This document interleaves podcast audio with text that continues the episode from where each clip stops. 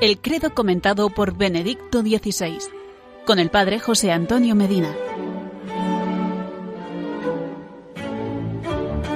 Hola amigos, porque queremos tener razones para creer y motivos para la esperanza, seguimos compartiendo el credo comentado por Benedicto XVI.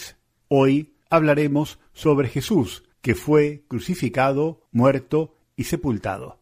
En este episodio de hoy, en vez de hacer una catequesis, como habitualmente lo hacemos, haremos una meditación. Siguiendo las palabras de Benedicto XVI tras el Vía Crucis del Viernes Santo del 22 de abril de 2011. Dice así. En cada Viernes Santo acompañamos en la fe a Jesús en el recorrido del último trecho de su camino terrenal, el más doloroso, el del Calvario. Escuchamos el clamor de la muchedumbre, las palabras de condena, las burlas de los soldados, el llanto de la Virgen y de las mujeres. Luego quedamos sumidos en el silencio de esa noche, en el silencio de la cruz, en el silencio de la muerte.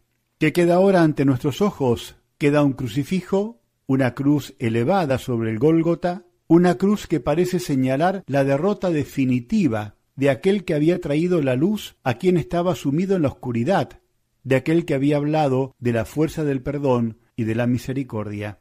Despreciado y rechazado por los hombres, está ante nosotros el hombre de dolores, acostumbrado a sufrimientos, despreciado y evitado de los hombres, ante el cual se ocultan los rostros.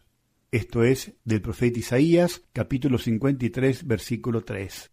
Pero miremos bien a este hombre crucificado entre la tierra y el cielo, Contemplémosle con una mirada más profunda y descubriremos que la cruz es el signo luminoso de la inmensidad del amor de Dios, de aquello que jamás habríamos podido pedir, imaginar o esperar.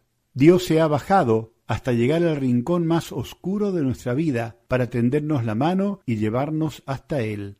La cruz nos habla de la fe en el poder de este amor, a creer que en cada situación de nuestra vida, de la historia, del mundo, Dios es capaz de vencer la muerte, el pecado, el mal y darnos una vida nueva, resucitada.